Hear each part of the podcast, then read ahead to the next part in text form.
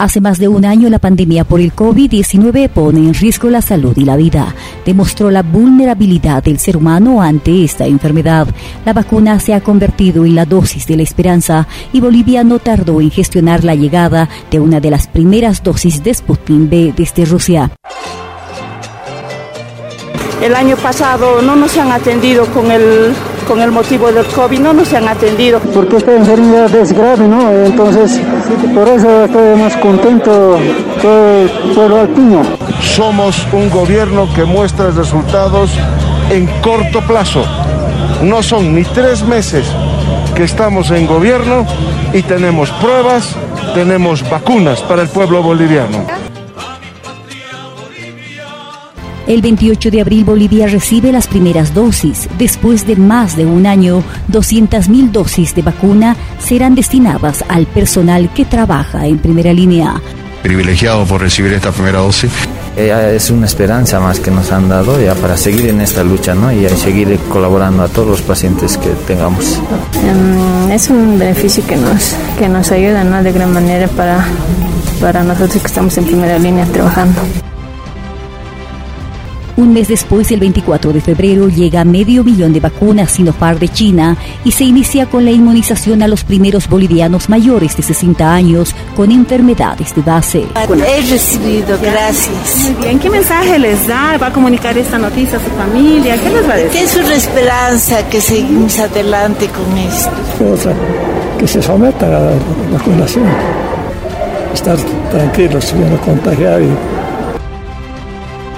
el 21 de marzo llegan 228 mil vacunas AstraZeneca a través del sistema COVAX y 53 toneladas de medicamentos para el tratamiento de terapia intensiva. Ese mismo mes llegan 200 mil vacunas Sinopharm y 4,2 millones de jeringas.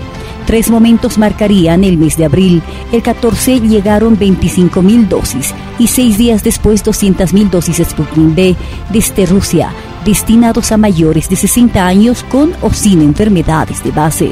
Pienso de que con esto vamos a ir mejorando y a la vez para poder hacer nuestras actividades.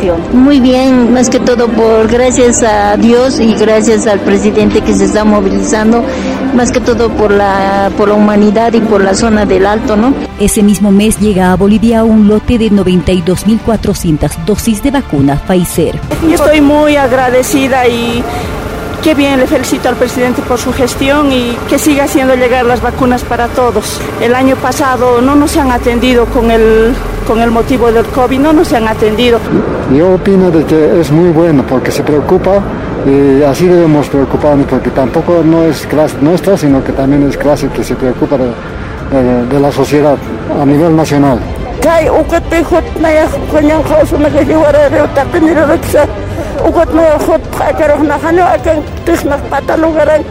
Durante el mes de abril se dio inicio también a la prueba piloto. Las dosis de la esperanza estaban llegando a los ciudadanos bolivianos. ¿Vacuna Vacuna ya vacuna ya vacuna ya pero Por esto gesto que está haciendo, le agradezco harto, porque esta vacuna como es del Estado, como decir así, le agradezco harto y también quiero que se vacunen todos.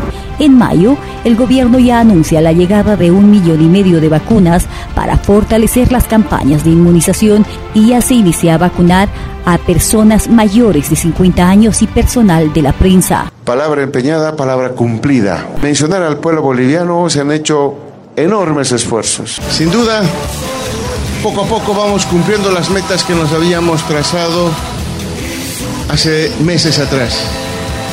La vacuna es un elemento fundamental para combatir esta pandemia. Pero las gestiones del gobierno nacional boliviano no quedan ahí, pues están conscientes de que la lucha contra la pandemia es un tema global y deciden iniciar una campaña internacional para la liberación de patentes lo que marca un paso histórico hacia el objetivo de garantizar la distribución equitativa de las vacunas contra el COVID-19. Y ahí es donde eh, reconocemos desde las Naciones Unidas, en particular desde el PNUD, este, esta posición. Para Red Patria Nueva, Roxana Mallea, Ciudad de La Paz.